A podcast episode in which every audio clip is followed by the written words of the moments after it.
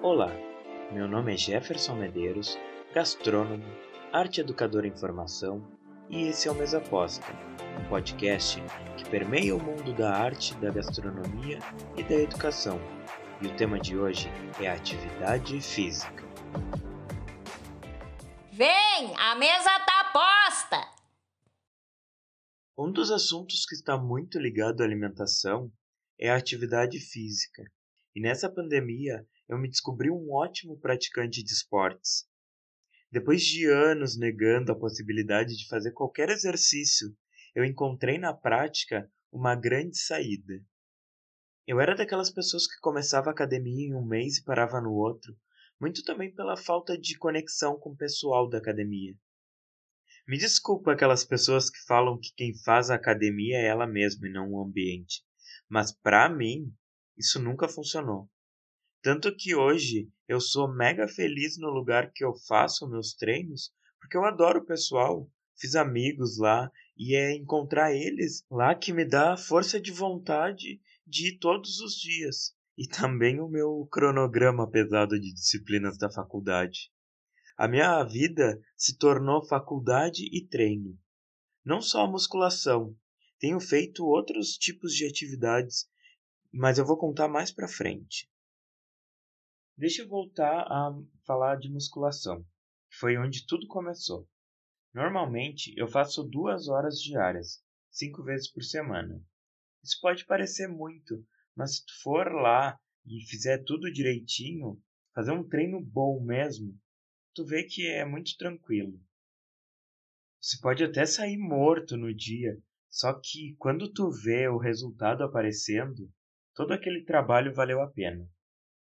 Tudo bem, um tempinho dessas duas horas eu converso com o pessoal lá. Mas é que é a desopilação das comunicações virtuais a que vivemos hoje. Isso foi extremamente necessário para mim. Eu tive uma crise de ansiedade logo no início da pandemia e foi um jeito de afastar elas da minha vida. É bom falar que a academia não é um lugar só para quem quer ficar grandão, cheio de músculo ou para pessoas que querem emagrecer. Dá sim para ter um corpo mediano. Além disso, é até mais fácil de alcançar do que os outros dois exemplos anteriores. E eu falo isso porque a minha mãe, por muito tempo, disse que não iria fazer academia, pois ela gostava do peso que tinha e que não queria emagrecer. Foi muito tempo de conversa para ela entender que ela podia ir só para fortalecer os músculos e perder aquela barriguinha. Mas não é só benefício. Vamos falar dos problemas agora da musculação. Se você entrar na onda do pessoal que faz há muito tempo, eles vão dizer que tu tem que tomar whey, creatina, hipercalórico e mais uma porrada de coisas que vai tornar a tua prática um saco e você vai gastar uma grana. Eu fui lá e comprei. Gastei uns 250 reais em suplementação. Pergunta se eu uso. Minha dica é: não compre. E se comprar, seja porque você sentiu a necessidade. E acima de tudo, consulte uma nutricionista. Só ela pode te dar as melhores recomendações de suplementação. Nos sábados, a academia somente abre de manhã e eu não sou uma pessoa conhecida por acordar muito cedo. Então, em vez de ir para a academia aos sábados, eu ia dar um passeio de bike. E os meus passeios eram para testar os meus limites. Eu ia para o cassino, para o centro, ficava dando voltas pela cidade. Tudo eu queria fazer de bike. Olha que eu tinha uma relação terrível com ela. Nem sei dizer o porquê muito bem, de não gostar de bicicleta. Eu até falava mal dela para todo mundo. Só que esse tempo passou. E para quem se pergunta o porquê eu ter uma bike se eu não gosto, é porque eu comprei para ir para Furg, mas veio a pandemia e eu nunca tive a chance de usar ela para esse fim. Conversando com o personal da academia, ele me falou sobre uma corrida que ele ia participar e me recomendou participar também. Eu estava há anos parado, mas eu decidi embarcar nessa também. Sempre fui daquelas pessoas que saem por aí caminhando sem rumo para colocar a cabeça no lugar. E correr também era uma dessas válvulas de escape. Só que a realidade que eu estava vivendo pré-pandemia não me dava o menor tempo para praticar qualquer um que fosse o esporte. Então eu deixei o hábito para trás. Foi então, com esse convite para correr, que eu tive a volta desse reavivamento. E nossa, como isso me fez bem. Inclusive eu tirei quinto lugar numa corri nessa corrida. E foi uma baita vitória para mim, porque um mês antes da corrida eu torci o meu tornozelo. Então eu tive um mês para treinar com um pé que não estava 100% da força. E nesse tipo de competição que tu vê que realmente não importa a tua posição, mas sim o quanto tu podes te desafiar.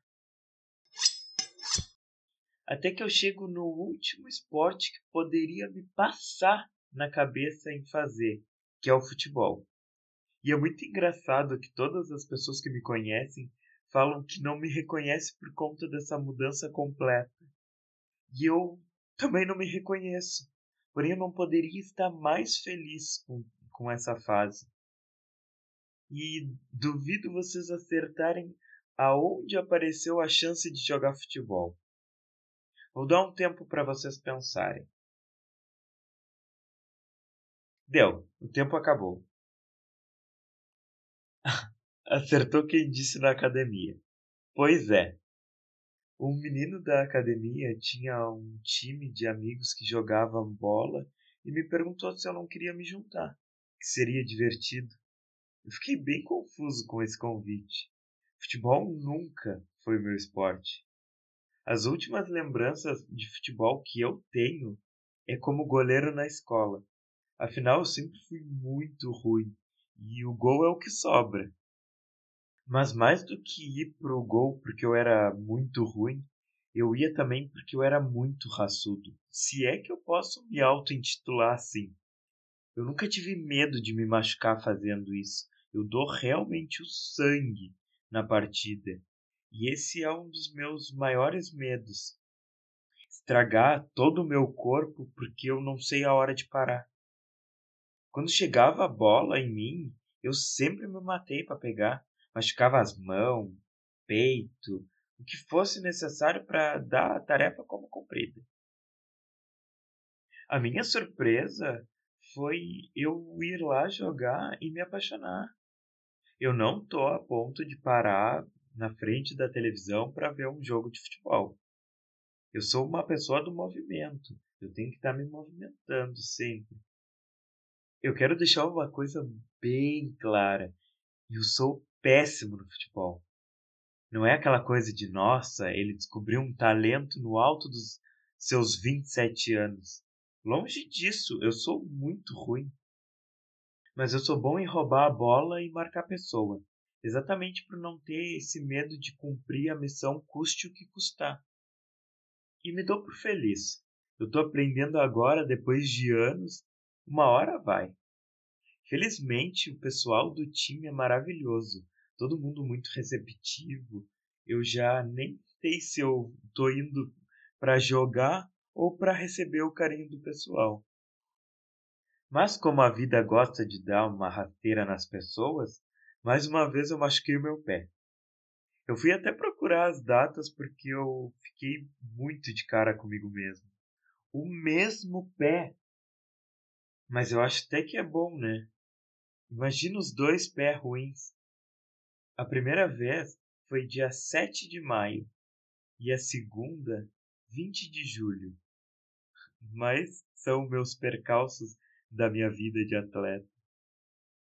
Aqui eu mostrei quatro esportes que são bem diferentes e que pedem ações diferentes, para mostrar que tem espaço no esporte para todo mundo. Aliás, se você quiser, mais de um. Escolha o seu dentre os inúmeros que existem. Chame um amigo, um familiar e faça sua rotina de treinos. Não precisa sair de casa. se pode fazer alongamento, yoga, fazer corridas ou caminhadas pelo bairro para evitar aglomeração, ou quem sabe fazer academia fora do horário de pico.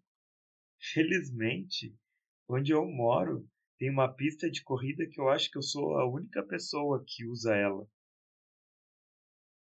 Pode parecer que esse tema não tem nada a ver com a proposta desse podcast, mas tem sim.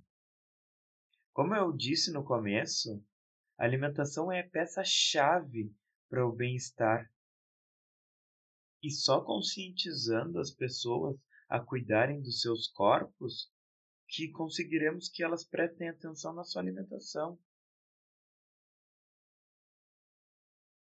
Nos próximos episódios, debateremos mais sobre esse tema e muito mais. Inclusive, se você gostou do tema, quer tirar alguma dúvida, colocar algum questionamento ou caso queira só bater um papo, você pode me achar nas redes sociais através do perfil E aí Jeff. Eu conto com você no próximo programa. Tchau, tchau.